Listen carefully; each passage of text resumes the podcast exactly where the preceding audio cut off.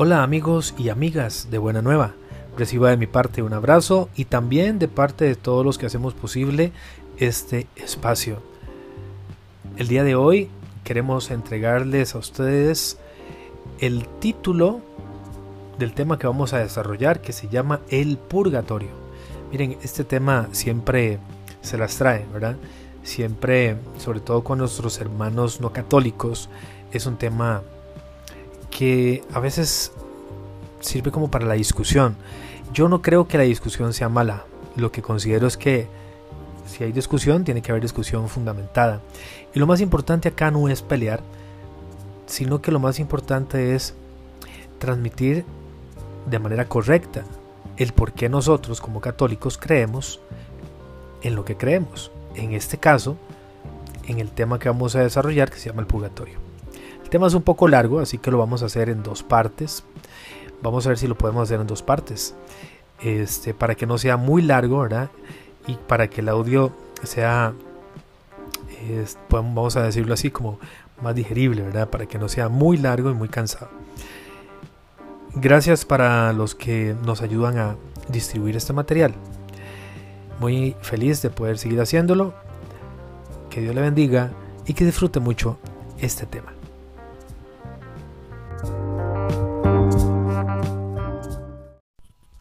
Escuchas Buena Nueva. Vamos a dar inicio comentando desde lo que nos habla a nosotros el Concilio Vaticano II, propiamente en uno de los documentos conclusivos llamado Lumen Gentium, en el numeral 50, que dice lo siguiente: La Iglesia peregrina, perfectamente consciente de esta comunión, de todo el cuerpo místico de Jesucristo, desde los primeros tiempos del cristianismo, honró con gran piedad el recuerdo de los difuntos y también ofreció por ellos oraciones, pues es una idea santa y provechosa orar por los difuntos para que se vean libres de sus pecados. Esto que dice Lumen Gentium en su numeral 50 no es un capricho, no es un antojo, no es una idea de hombres está sustentado en la Sagrada Escritura. Sagrada Escritura propiamente en los libros de Macabeos que están en el Antiguo Testamento. Aquí ya tenemos una idea clave del por qué los hermanos no católicos no creen en el purgatorio. Porque resulta que estos libros de Macabeos no están en las Biblias evangélicas. Recordemos que las Biblias evangélicas y católicas tienen sus diferencias. Hay varios libros que la Biblia evangélica no tiene eh, y que fueron sacados de su canon porque los judíos como tal, estos libros que pertenecen al Antiguo Testamento, pues los judíos no quisieron agregarlos, dado que eran deuterocanónicos. Y como eran escritos en griego y no en hebreo, pues ellos consideraron que no podían estar dentro del canon judío. No obstante, desde la primera vez que se empezaron a usar las escrituras en las primeras comunidades cristianas, el libro de Macabeos siempre fue utilizado. Fue muchísimo tiempo después, después de la venida de Martín Lutero, que empezaron a haber cambios en los libros de las Biblias evangélicas. Pero eso lo dejaremos para otro tema. ¿Cuál es la cita bíblica? Segunda de Macabeos, capítulo 12, versículo 45. Lo pueden buscar en sus Biblias y constatar lo que allí se menciona. Termina diciendo esta frase. Nuestra oración por ellos puede no solamente ayudarles, sino también hacer eficaz su intercesión en nuestro favor. También lo podemos encontrar en el Catecismo de la Iglesia Católica, en el numeral 958. Y si nos preguntamos qué es el purgatorio, quizás se nos haga un poco difícil comprenderlo porque nosotros pues todo lo conocemos mediante nuestros sentidos y al mismo tiempo pues somos seres finitos los cuales se desarrollan en tiempo y espacio. Y al hablar de, purgatorio, perdón, pues estamos hablando de algo que es netamente espiritual. Nadie nunca ha venido del más allá, digámoslo así, ¿verdad? Nadie ha venido de la muerte a, hacia acá a decirnos cómo es todo después de esta vida. Pero podemos entender que no es un lugar entonces, porque un lugar sería un espacio como tal, sino que es un estado. Así como existe un estado físico, un estado carnal, un estado corporal, un estado emocional, también hay un estado espiritual. En este caso, el purgatorio es un estado donde las almas después de la muerte son purificadas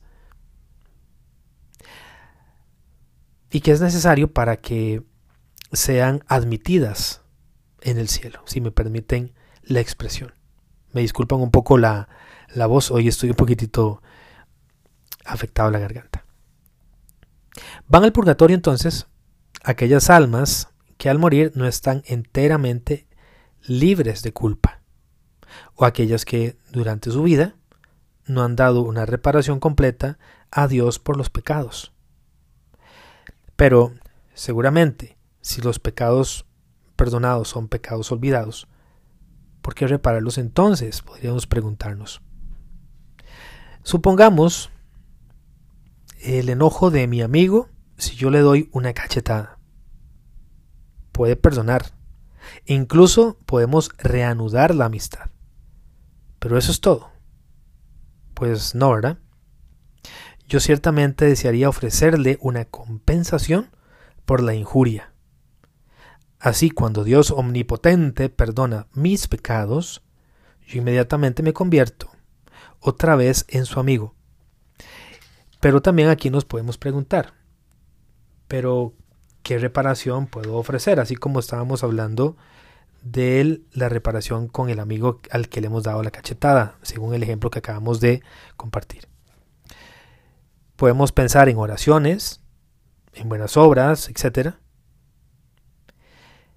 Si estas son descuidadas, es decir, esa reparación, el alma al llegar la muerte y hacerse presente, sus indignidades ansía separarlas perfectamente tan pronto como encuentra en la presencia de Dios. Y Dios espera tal reparación. Los pecados de David fueron perdonados, por ejemplo. Sin embargo, su hijo murió. Eso está en Segunda de Reyes, capítulo 12, versículos 13 24. Moisés y Aarón fueron perdonados, pero Dios les impidió llegar a la tierra prometida. Eso está en Números 22, versículo 12. ¿Qué nos dice acá el catecismo de la Iglesia Católica en su numeral 1030? Dice, los que mueren en la gracia y en la amistad de Dios, pero imperfectamente purificados, aunque están seguros de su eterna salvación, sufren después de su muerte una purificación a fin de obtener la santidad necesaria para entrar en la alegría del cielo. La Iglesia, dice el numeral 1031, llama purgatorio a esta purificación final de los elegidos que es completamente distinta del castigo de los condenados. La Iglesia ha formulado la doctrina de la fe relativa al purgatorio sobre todo en los concilios de Florencia en el año 1034 y de Trento, de Trento perdón, en el año 1820 y 1580. La tradición de la Iglesia, haciendo referencia a ciertos textos de la Escritura, como por ejemplo primera carta a los Corintios capítulo 3 versículo 15 y primera carta de Pedro capítulo 1 versículo 7, hablan de un fuego purificador. Respecto a estas ciertas faltas ligeras, es necesario creer que antes del juicio existe un fuego purificador, según lo que afirma aquel que es la verdad, al decir que si alguno ha pronunciado una blasfemia contra el Espíritu Santo, éste no le será perdonado ni en este siglo, ni en el futuro. Eso está en Marcos, perdón, en Mateo capítulo 12, versículo 31. En esta frase podemos entender que algunas faltas pueden ser perdonadas en este siglo, es decir, ahora que estamos en vida, acá en la tierra, pero otras en el siglo futuro, es decir, cuando estemos en ese estado espiritual por completo.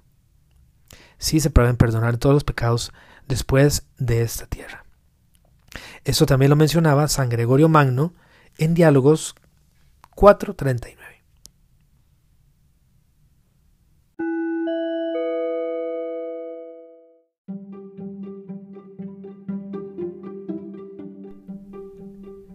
Continuamos con el tema. Ahora hagamos la pregunta. ¿Existe el purgatorio? En primer lugar, el nombre específico de purgatorio no se encuentra en la Biblia, pero sí la realidad que expresa esta palabra. Veamos. Tomemos un poco de historia. Antes de Cristo, antes de la venida de Cristo, los judíos creían en las oraciones por los muertos, como lo creen hoy en día. Así, por ejemplo, en el año 165 a.C., después que algunos judíos murieron en una batalla, el caudillo Judas Macabeo envió dos mil dracmas de plata a Jerusalén como sacrificio que debía ofrecer por los pecados de los muertos, porque consideró que los que habían muerto en gracia es decir, muertos como amigos de Dios, obtenían gran alivio si se rogaba por ellos. Eso está en 2 Macabeos capítulo 12, versículos del 43 al 45. Claramente, los judíos pensaban que la muerte en gracia no significaba siempre entrar inmediatamente en el cielo. De otro modo, podemos preguntarnos por qué ofrecer sacrificios entonces por ellos. Ahora veamos después de Cristo. Después de la venida de Cristo, sus seguidores mantenían la misma creencia, como se desprende de una manera evidente de los primeros escritores cristianos, entre otros, por ejemplo, Tertuliano, que decía lo siguiente: La viuda legal, la viuda leal ruega por el alma de su esposo, suplicando reposo para él.